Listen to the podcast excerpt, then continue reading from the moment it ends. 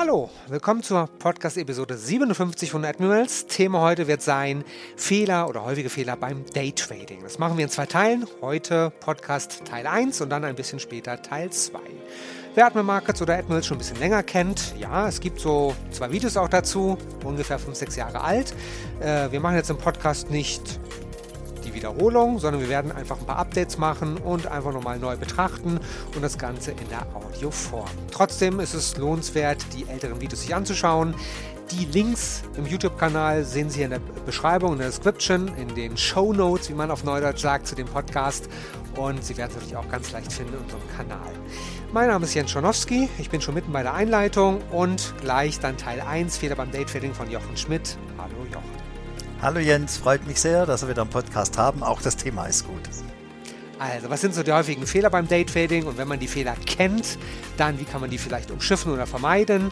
Gleich geht es los. Das Rechtliche. Handeln Sie verantwortungsvoll. Unsere Publikationen liefern eventuell auch unverbindliche Markteinschätzungen. Marktmeinungen, Kommentare und Analysen stellen ausdrücklich nie eine Empfehlung zum Kaufen, Halten oder Verkaufen dar. Forex und CFD sind Hebelprodukte und nicht für jeden geeignet. Der Hebeleffekt multipliziert ihre Gewinne, aber auch die möglichen Verluste. CFDs sind komplexe Instrumente und gehen wegen der Hebelwirkung mit dem hohen Risiko einher, schnell Geld zu verlieren. 78% der Retail-Kunden verlieren Geld beim CFD-Handel mit diesem Anbieter. Sie sollten überlegen, ob Sie verstehen, wie CFDs funktionieren, ob Sie es sich leisten können, das hohe Risiko einzugehen, Ihr Geld zu verlieren. Starten Sie mit einem Demokonto, wenn Sie neu in den Handel einsteigen. Weitere Informationen finden Sie auch auf unserer Webseite admirmarkets.com/de. Hier ist das Börsen- und Tradingwissen zum Hören. Zuhören, lernen, handeln. Einfach traden. Der Börsen- und Trading-Podcast von Admiral Markets. Also, Fehler oder häufige Fehler beim Daytrading. Da gibt es so viel zu sagen, dass wir es in zwei Teile splitten. Teil 1 jetzt und es startet Jochen Schmidt. Jawohl, sehr gerne, Jens. Meine sehr verehrten Damen und Herren, liebe Traderinnen und Trader, ein großes Thema, ja. Fehler beim Daytrading. Wie der Jens schon sagt, es äh, gibt zwei Videos äh, darüber. Das waren äh, Vorträge bei den IB Days 2017. Und da ich äh, Vorträge immer frei halte, mache ich also nie den gleichen Vortrag und auch der Podcast wird jetzt nicht exakt äh, gleich sein, ja, wie die Videos. Dennoch reingucken lohnt sich immer vor allem wenn es ja um das Thema Fehler geht. Und Sie hören schon an meiner Stimme, ja, was ist denn jetzt so besonders dran? Ne? Ist klar, hast einen Verlusttrade gemacht, ja, dann ist wohl ein Fehler passiert. Das ist die normale Denke von jemandem, der das Trading gar nicht kennt aus der Nähe oder der gerade frisch reingekommen ist ins Trading. Nur, wie so oft, so einfach ist es nicht. Und deswegen, bevor wir über Fehler sprechen, muss der Begriff des Fehlers ein bisschen eingegrenzt oder vielleicht ein bisschen näher untersucht oder angesprochen werden, was ich jetzt auch machen möchte. Ähm, wenn man sich an Zitate erinnert von Audrey Costolani, ein sehr bekannter Spekulant zu seiner Zeit in, in Deutschland, der sagte einmal, dass der Beruf des Spekulanten weniger dem des Wirtschaftswissenden oder Mathematikers gleicht, sondern eher im Bereich der Kunst und der Philosophie zu finden ist. Nun ziehen viele Leute die Nase hoch beim Thema Spekulation, in Deutschland zumindest. Wenn man sich die Sache aber nochmal genau durch den Kopf gehen lässt, hat der Herr Costolani da einen sehr, sehr guten Satz äh, ja, von sich gegeben. Auf den ersten Blick, das Trading wirkt sehr technisch. Die mediale Aufarbeitung äh, ist ein ganz klares Wenn-Dann-Prinzip.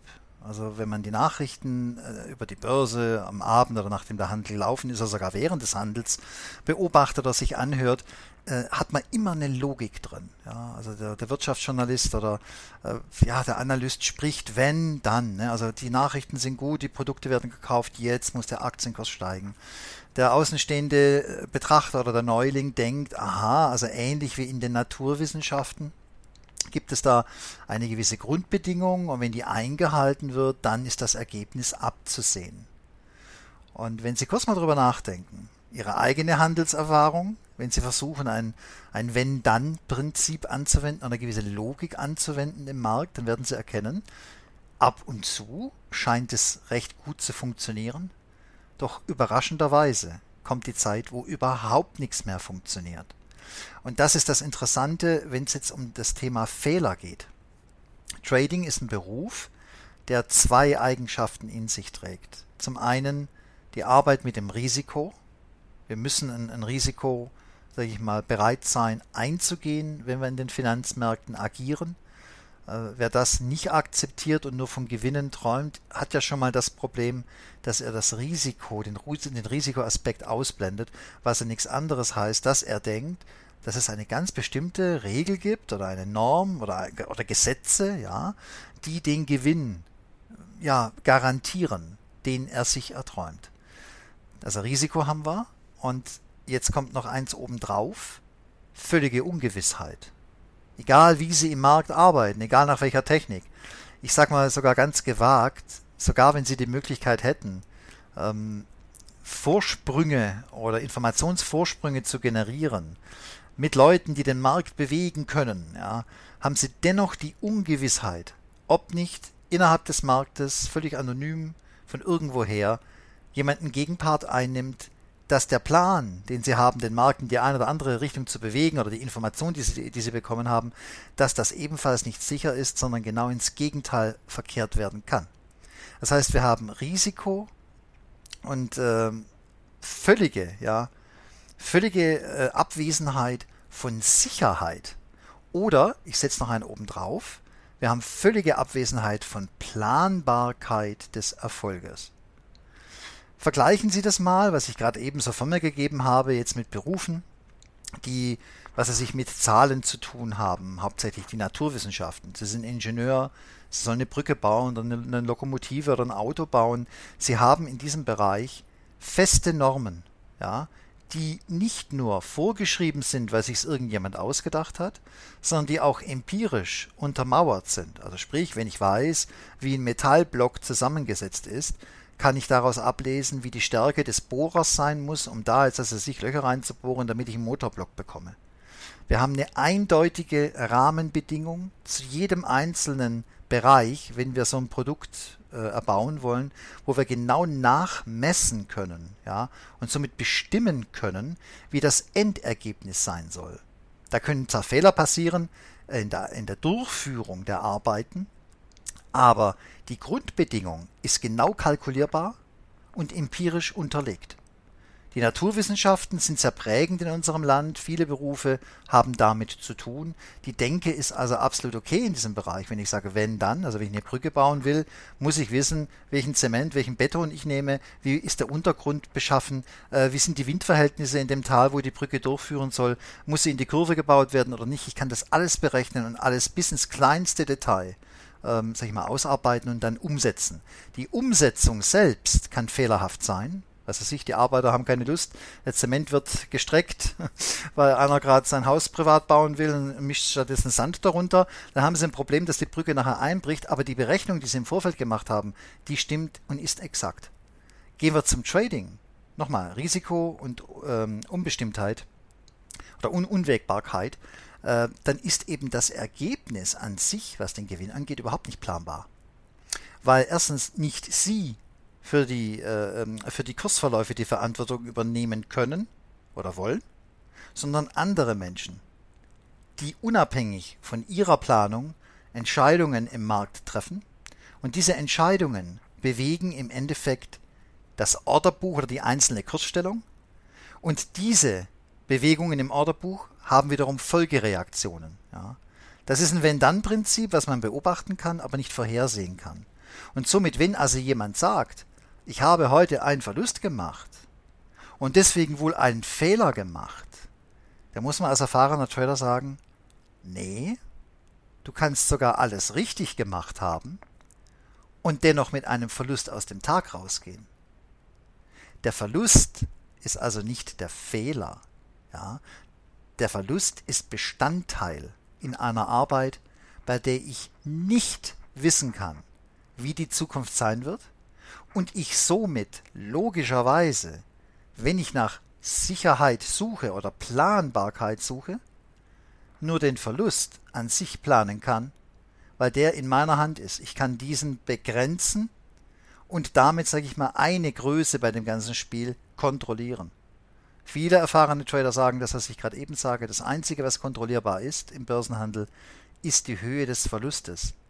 Wie weit und wie lang der Markt läuft, damit ich einen großen Gewinn nach Hause holen kann oder sogar einen bestimmten Gewinn nach Hause holen kann, weiß ich im Vorfeld nicht. Ich weiß aber eines, wenn der Markt gegen mich läuft, kann ich zumachen an dem Punkt und sagen, ja, jetzt ist Schluss, ich gehe raus aus dem Markt und damit habe ich meinen Verlust begrenzt. Ich habe eine planbare Umsetzung dessen, was ich im, im oder ich habe eine Umsetzung dessen, was ich im Vorfeld geplant habe, nämlich mein Risiko zu begrenzen. Das sind schon interessante Unterschiede und damit kommen wir jetzt auch rüber zu dem Thema, der erste Fehler im Trading ist in der Regel das Ausblenden des von mir zuletzt gesagten ähm, Umstandes oder der, äh, der zuletzt genannten Möglichkeit, Kontrolle auszuüben wenn ich ein Risiko habe und gleichzeitig Ungewissheit, ähm, dann kann ich entweder mich der Sache völlig ausliefern und sagen, naja, ich weiß ja eh nicht, was dabei herauskommt, dann kann ich auch einen Würfel oder eine Münze schmeißen.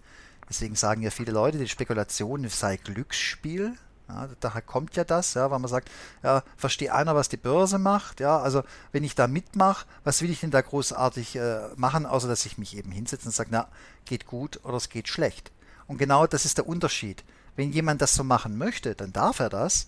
Wenn jemand aber so nicht arbeiten möchte, dann muss er planvoll herangehen. Und in diesem Moment, wenn er planvoll arbeitet und erkannt hat, dass er das Risiko nicht wegbekommt, sondern es kontrollieren kann, entdeckt er zum ersten Mal, dass er nämlich die Zügel in der Hand hat und nicht der Markt. Im Gewinnfall muss er natürlich auch entsprechende Regeln einhalten oder Beobachtungen, äh, die er gemacht hat, umsetzen, um so möglichst, um möglichst viel aus einem Gewinnlauf herauszuholen.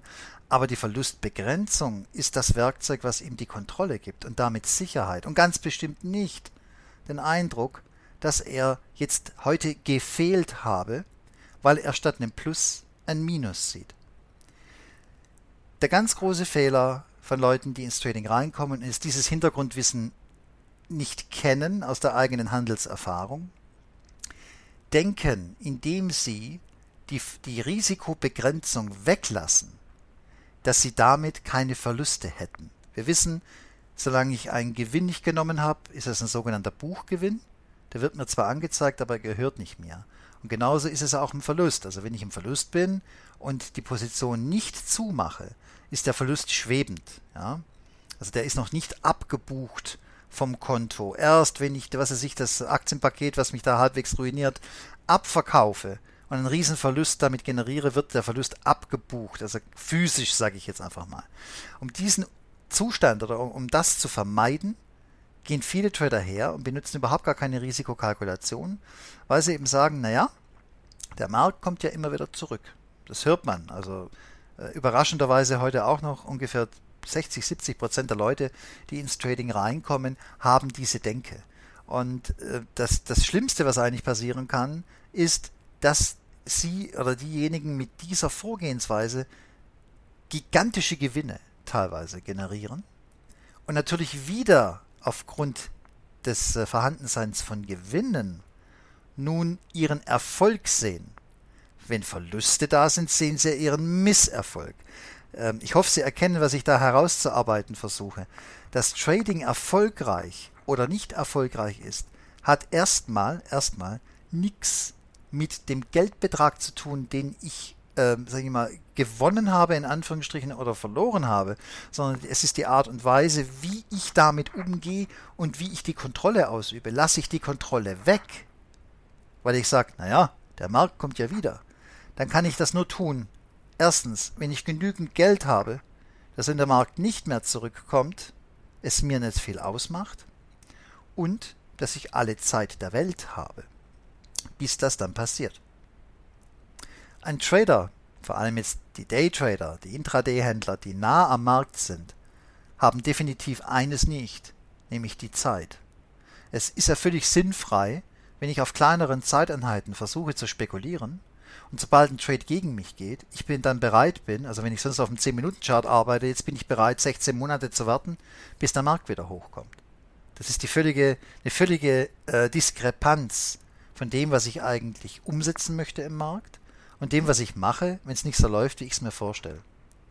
So, ein großer Fehler ist also, den Stop-Loss wegzulassen, weil man denkt, durch den Stop-Loss hätte man Verluste die man ohne diesen nicht gehabt hätte, weil der Markt ja wieder zurückkommt. Und da haben wir es wieder, diese Gesetzmäßigkeit. Ja, der Markt kommt immer wieder zurück. Meine Beobachtung aus vielen Jahren Trading bestätigt das. Ja, der Markt kommt oft zurück an die Stelle, wo du eingestiegen bist und erstmal der Markt fürchterlich gegen dich gelaufen ist. Nur der Fehler besteht darin, jetzt in die passive äh, oder in eine Passivität zu verfallen zu sagen, oh, jetzt muss ich warten, bis es zurückkommt. Das hat nichts mit Trading zu tun. Das hat mit Opfersein zu tun. Denn ich kann 10 oder 20 Mal dieses Erlebnis gehabt haben. Der Markt kommt wieder schön zurück.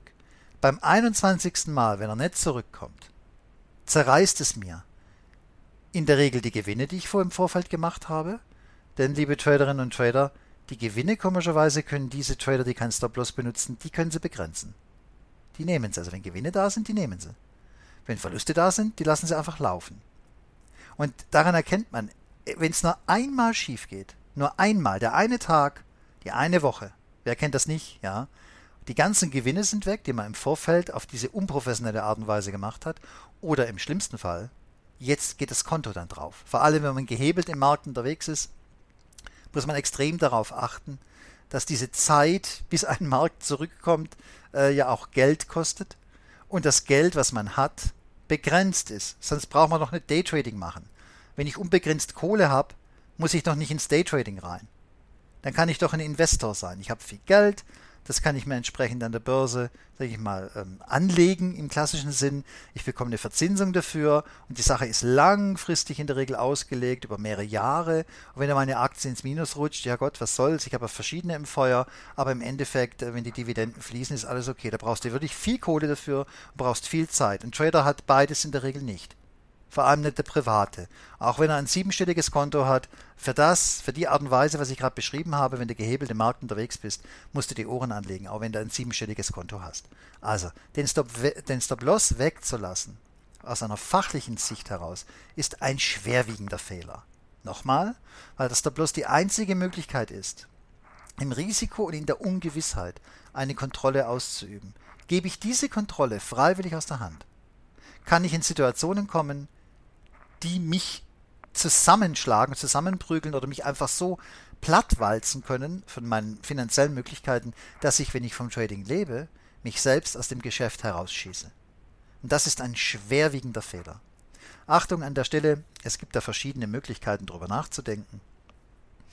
Ähm, man kann, wenn man jetzt ein höheres Handelskonto hat und kein Stop-Loss benutzt, über die Positionsgröße an sich wenn es jetzt, ähm, also in Bezug auf die Kontogröße kann man arbeiten, dass man eben sagt, in Ordnung, selbst wenn der Markt jetzt auf Null fällt, da ich äh, nur eine begrenzte äh, Kontraktzahl handle, da mein Konto bis zu einem gewissen Grad begrenzt ist, aber das Kapital außerhalb des Kontos noch da ist, ähm, ja, kann man versuchen, so zu arbeiten ohne Stop-Losses. Nur das Problem liegt einfach darin, dass sie sich trotz dieser, sag ich mal, recht groben Technik immer in die Lage hineinbringen, dass Erfolge, die sie gemacht haben, sehr, sehr schnell kaputt gemacht werden können durch die Abgabe der Kontrolle. Also Stop-Loss, großes Thema. Ich habe es noch versucht, von einer anderen Seite anzugehen, wenn es um die Möglichkeiten einfach geht zu erkennen, welche Werkzeuge stehen mir zur Verfügung und warum lasse ich die freiwillig weg, ja, wo es eigentlich gar keinen Nachteil gibt, die Werkzeuge anzuwenden, nur weil der Schein, sage ich mal, so rüberkommt, äh, der Verlust an sich wäre der Fehler. Nein, den Verlust nicht zu begrenzen, nicht klein zu machen. In dem Moment, wenn er noch klein ist, ist der Fehler. Genauso ist es der Fehler im Umkehrschluss, Gewinne abzuwürgen, gleichzeitig die Verluste aber laufen zu lassen. Bitte denken Sie mal genau drüber nach. Also wenn ein Gewinn da ist, dann nimmt der Trader diesen. Warum nimmt er diesen? Er hat Angst, dass der Gewinn weniger werden könnte. Hat er einen Verlust, greift er nicht ein. Komischerweise hat er aber keine Angst, dass der Verlust größer werden kann. Erkennen Sie, dass hier eine, eine Messbarkeit völlig fehlt? Wenn ich Erfolge im Trading habe, die ganzen Trader lieben es ja, Performance-Kurven zu malen und Chance-Risiko-Verhältnisse auszurechnen. Das machen ja nur die, die den Stop benutzen, der Rest macht es nicht. Oder dann, was weiß ich, von Trefferquoten sprechen. Da geht es ja immer um eine Verhältniszahl. Interessanterweise, Wenn diese Verhältniszahl aber dann wirklich in die Umsetzung überführt werden muss, also sprich, dass ich aktiv den Verlust begrenze, ihn kontrolliere, ihn nicht vermeiden versuche, dass ich in diesem Moment, wenn ich das mache, natürlich auch mal den Gewinn angucken muss. Und der Gewinn ist ja unbestimmt im Vorfeld.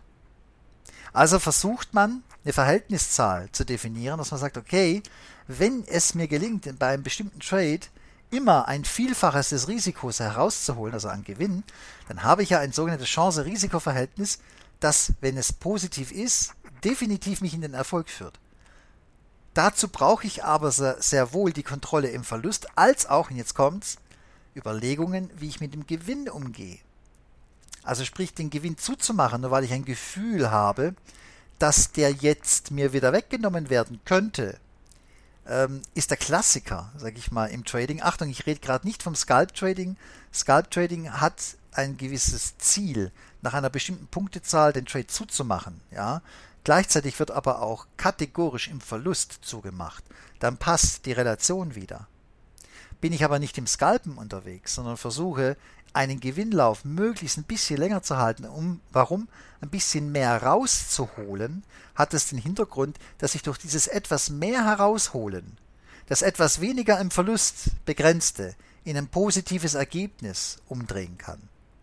Also Sie erkennen plötzlich, es geht nicht mehr darum, den goldenen Schuss im Markt abzusetzen und reich zu werden, sondern es geht darum, mit der Akzeptanz des Risikos und dessen Kontrolle nun zu versuchen, in die Unbestimmtheit des Gewinnlaufes, äh, sag ich mal, Techniken anzuwenden, um mehr Gewinn herauszuholen, als dass es uns in diesem Moment ich meine, noch, noch, noch sinnvoll erscheint. Thema Trailing Stop, Thema Trend Stops, also sprich, äh, erst wenn der Trader begriffen hat, dass er seinen Verlust begrenzt, wendet sich sein Blick auf den Gewinn und dass er da mehr rausholen muss, als dass er verliert. Wenn er das mal begriffen hat, und das ist ein schwieriges Thema in der Umsetzung, hat er aber definitiv einen Fehler eben nicht mehr drin, dass er sich, sage ich mal, dem Markt völlig schutzlos gegenüber aussetzt. Ja. Also großer Fehler, Stop-Loss weglassen ist ein Fehler. Achtung, wenn man diese Rahmenbedingungen im Vorfeld, wie ich sie gerade beschrieben habe, erkannt hat, wenn man sie umsetzen möchte. Den Stop-Loss wegzulassen ist kein Fehler für jemanden, der sagt, ich bemesse mich rein über die Ergebnislage. Ja, also wenn ich, nochmal, ich wiederhole, wenn also jemand einen Verlust hat und sagt, ich habe heute einen Fehler gemacht. Und wenn er einen Gewinn hat, dass er sagt, ich bin der Allergrößte. Das ist genau das, was im Trading auf Dauer eben nicht in die Beständigkeit hineinführt, zu begreifen, dass unterm Strich Gewinne und Verluste verrechnet werden. Ja? Also wenn einer sagt, ich habe heute einen Verlust gemacht, heißt es aber ganz bestimmt nicht, dass er einen Fehler gemacht hat nur weil ein Verlust vorliegt.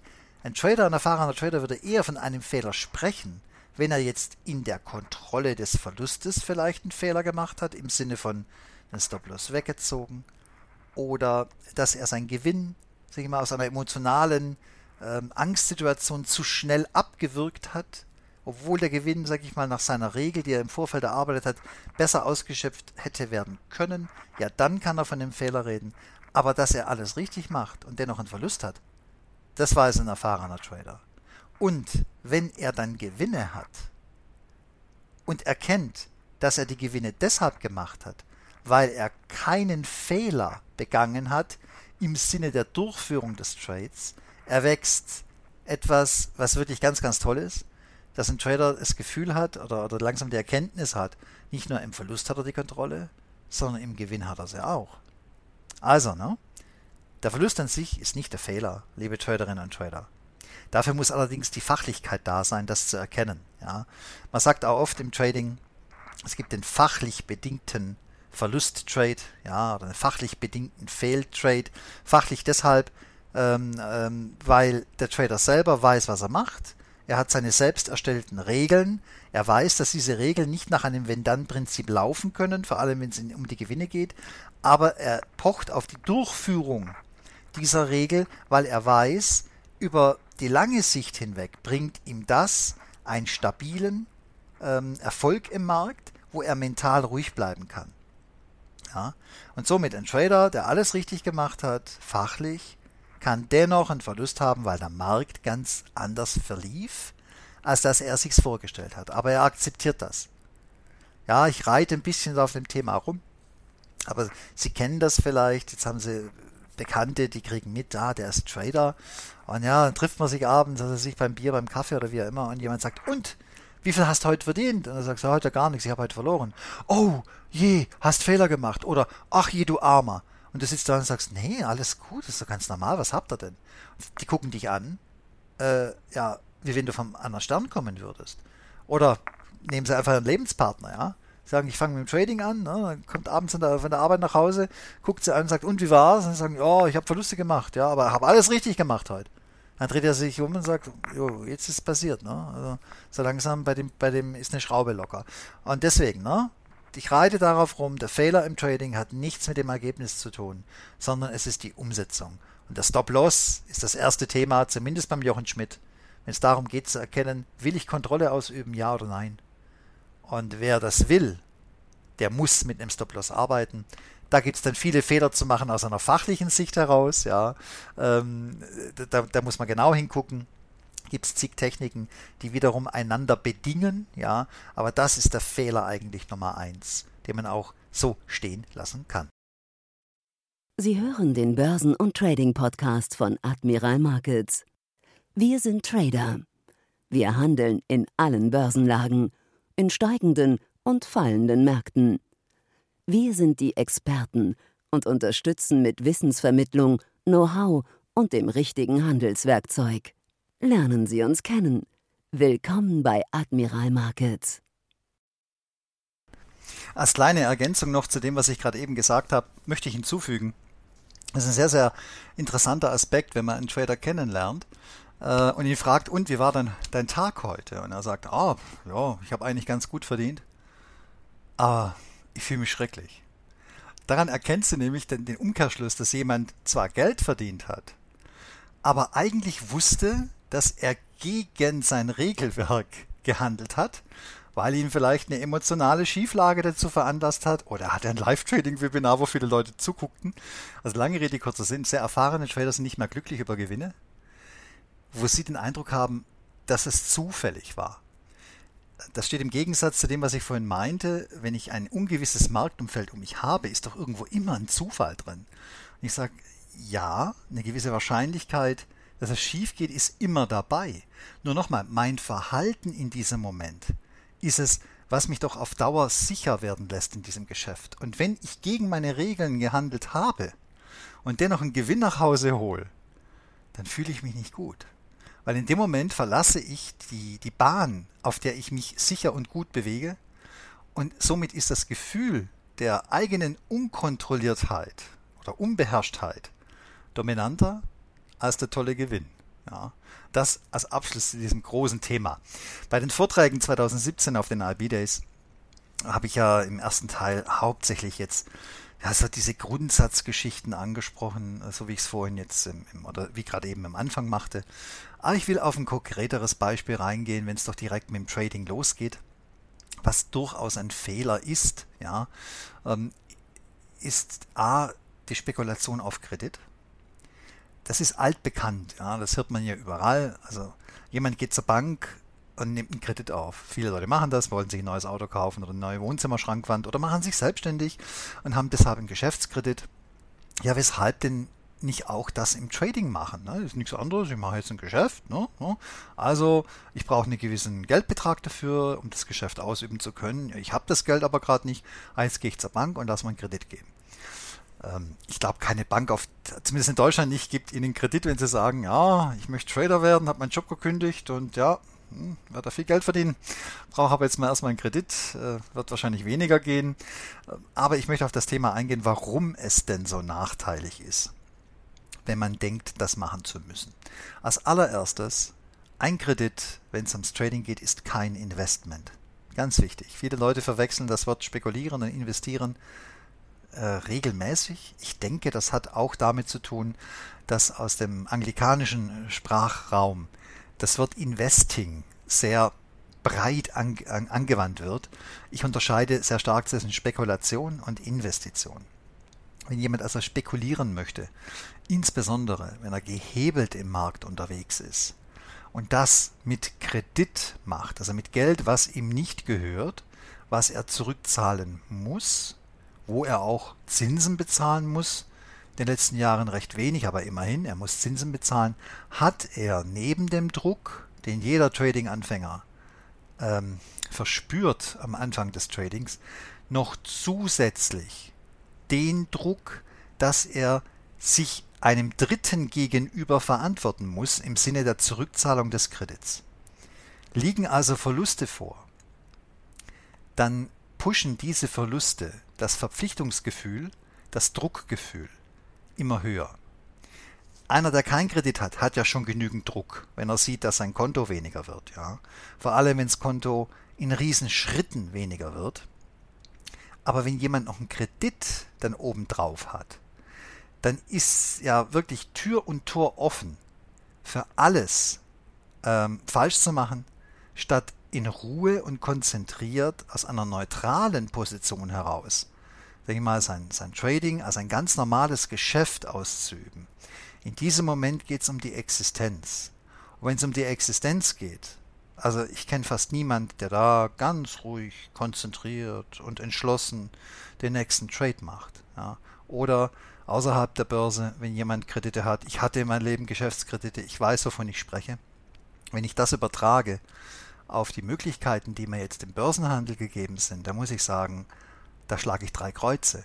Denn habe ich, sage ich mal, einen normalen Gewerbekredit oder irgendwie sowas, weiß ich ja, dass ich auf eine gewisse Art und Weise ähm, ja meine Arbeit schon beeinflussen kann um den Kredit zurückzubezahlen. Ich muss eben fleißiger arbeiten, ich muss mehr arbeiten oder ich muss mehr Schwerpunkt in die Akquisition legen oder bessere Produkte an Land ziehen, um die dann entsprechend weiterzuverkaufen, je nachdem in welcher Branche man ist. Das Problem ist jedoch im Trading, wie zu Anfangs gesagt, der Risiko ist da, ja, das hat ein Selbstständiger auch, aber jetzt kommt die Ungewissheit.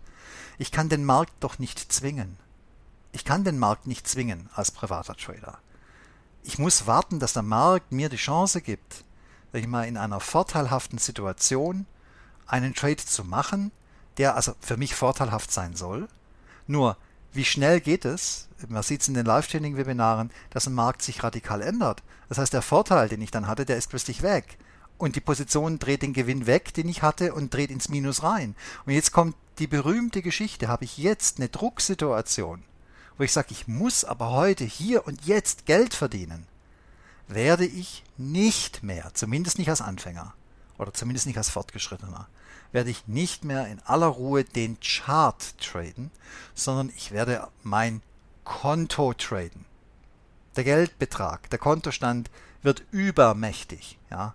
Ähm, man kann in diesem Moment nicht mehr sich zum dritten Mal ausstoppen lassen und sagen, ja, ganz normal, ne, weißt du, Verluste sind da, an den Stellen kann es da passieren, dass du mehrfach einsteigen musst, wenn das Signal gut ist. Nein, jetzt wartet der Trader nimmer.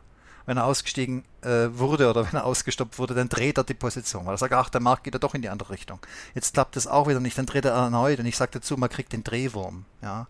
Der Drehwürmer, habe ich immer nur erlebt und ich sehe es auch bei Kunden, wo ich jetzt Einzelunterricht habe oder wo ich Coaching mache.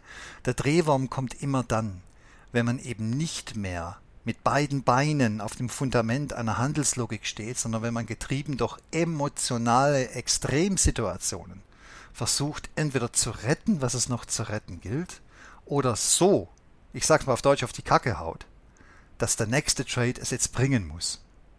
Und in diesem Moment haben sie eine Hop- oder Top-Situation. Mein Bestreben als Trader ist immer, dass ich nicht in eine solche Situation komme. Ich sage nicht, dass Hop oder Top dich nicht retten kann. Ja, okay, ab und zu klappt's ja. Ich will da nicht hinkommen, weil in diesem Moment ähm, mein Risiko so schlecht oder die, die Verhältniszahl zwischen Risiko und Chance so schlecht ist, dass ich wiederum völlig ausgeliefert bin und weil ich emotional drauf bin, das versuche dann durch entsprechende Positionsgrößen noch schneller zu drehen, ähm, als zuvor. Und das ist das Riesenproblem, wenn jemand mit Kredit beginnt und ins Hintertreffen gerät. Das ist etwas, was ich wirklich abrate und wo ich sage, das ist ein Fehler. Viele Leute sagen natürlich darauf, ja klar, aber ha, weißt du, wie lange ich arbeiten muss in dem Job, wo ich gerade habe, bis ich die Kohle zusammen habe, damit ich Trader werden äh, kann? Oder ja, dann sage ich, ja gut, also wenn du von ersten Tag an Trader sein willst, das ist auch ein Fehler. Also bei den meisten ist ein Fehler. Äh, geh doch an das Geschäft heran, so, dass du sagst, Trader werden ist zwar nicht, äh, schwer, Trader sein dagegen sehr. Ich möchte die Sache doch erstmal lernen. Und wenn du lernen willst, brauchst du Zeit und Geld. Aber was du dort gelernt hast, kann dir keiner nehmen.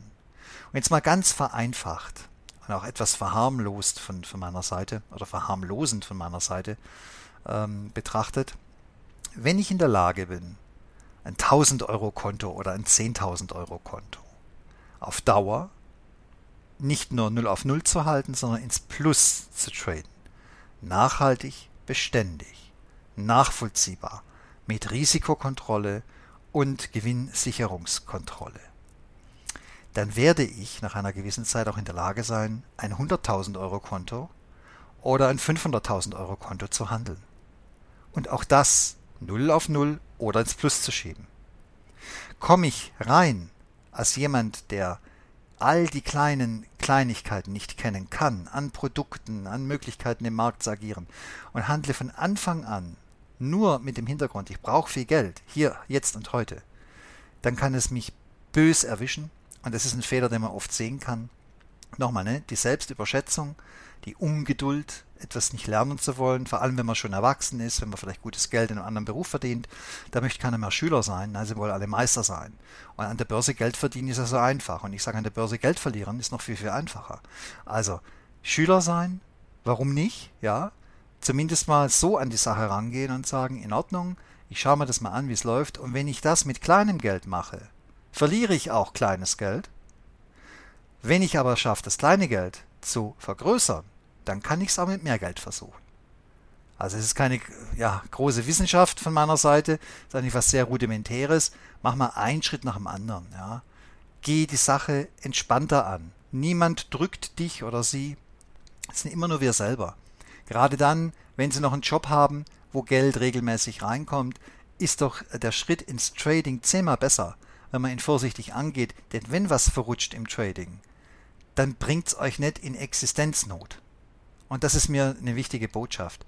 Sich selber aus dem Geschäft rausschießen ist einfacher, als das man denkt. Ich habe in meinem Leben viele Geschäfte gemacht, aber ich kenne ein Geschäft oder ich kenne kein Geschäft, wo das Geld so schnell weggeht wie im Trading, wenn man nicht aufpasst. Und deswegen, es ist ein Warnruf an alle. Äh, der Hinweis ist ein großer Fehler. Äh, sofort reinzugehen in die Geschichte, um mit ganz dicker Kohle, mit ganz großer Welle daherzukommen. Es sei denn, jemand will das so. Also wenn jemand sagt, okay, nein, ich weiß, was ich mache, mir ist vollkommen klar, die Code, die ich gerade auf den Tisch lege, die kann weg sein.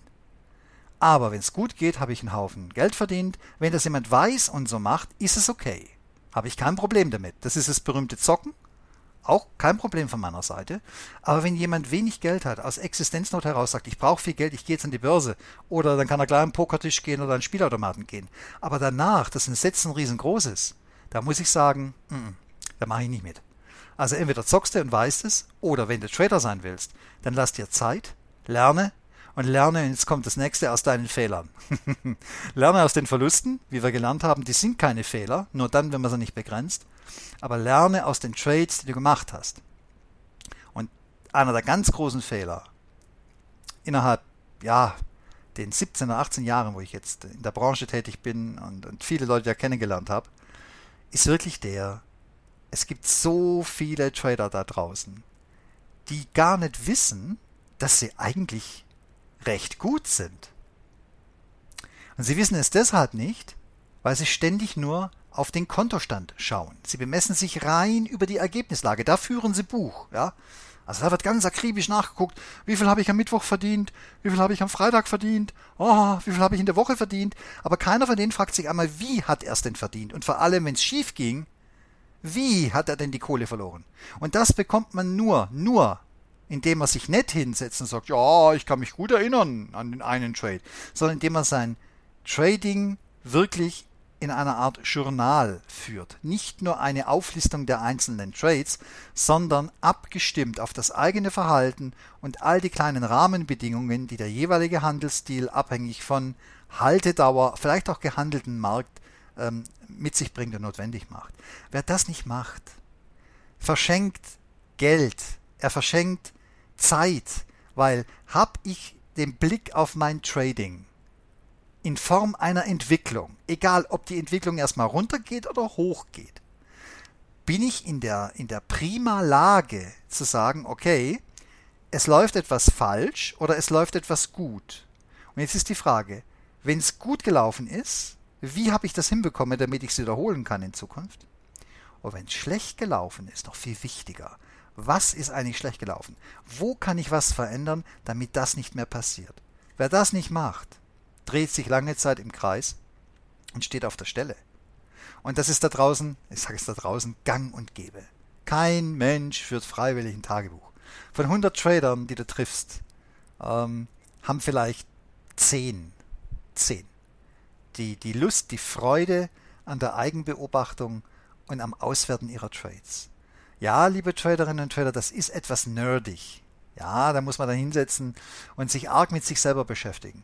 Aber Trading ist Einzelkampf. Das ist nicht äh, Massen, äh, äh, wie, wie sagt man dazu, ähm, äh, das ist nicht kollektiv. Ja? Das ist Einzelkampf. Dein Geld liegt auf dem Tisch, deine Hand führt die Maus. Dann sei doch aber aus dir selber wert. Und guck deine Trades an. Und check nach wenn dir was auffällt. Viele Trader sagen am Anfang, ja gut, dieser ganze Akt toll, ich soll ein Tagebuch schreiben, ich habe davon nichts eine Ahnung. Was soll ich denn da schreiben? Dann sage ich, schreib rein. Ich habe von nichts eine Ahnung, habe heute einen Gewinn gemacht, weiß nicht warum.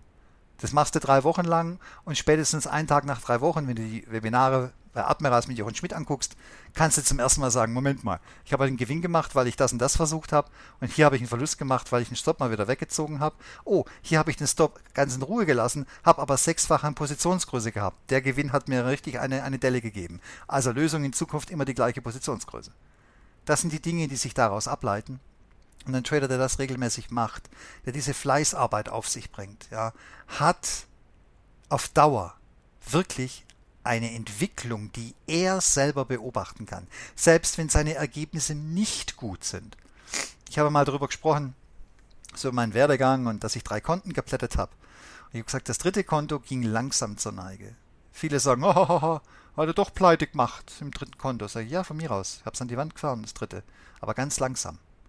Und da war ein riesen Unterschied drin. Die beiden ersten Konten gingen sehr, sehr schnell zur Neige. Das dritte nicht. Und ich vergleiche das ja immer gerne mit dem Boxkampf. Also beim ersten Bo Boxkampf steige ich in den Ring, ich bekomme eine eingeschenkt, dass ich gleich mal auf die Bretter gehe, gar nicht mehr wusste, wo oben und unten ist. Beim zweiten Boxkampf steigst du rein, hältst ein bisschen durch, kriegst aber auch wieder eine gewischt, dass du aus den Seilen fliegst. Und beim dritten muss dein Gegner dich zertrümmern, auf lange Sicht. Du kriegst immer die harten Schläge. Und wenn du da mal bist, dann ist es nicht mehr weit, dass du sagst, in Ordnung. Also die großen Hammerschläge kommen nicht mehr rein. Die habe ich gelernt wegzukriegen. Jetzt ist es also woanders anzusetzen. Ich mache vielleicht zu viele Trades, war vielleicht zu emotional, aber das sind die Dinge, die kriegst du nur mit, wenn du ein Tagebuch führst. Liebe Traderinnen und Trader, Fehler beim Trading oder beim Daytrading ist ein unendliches Thema.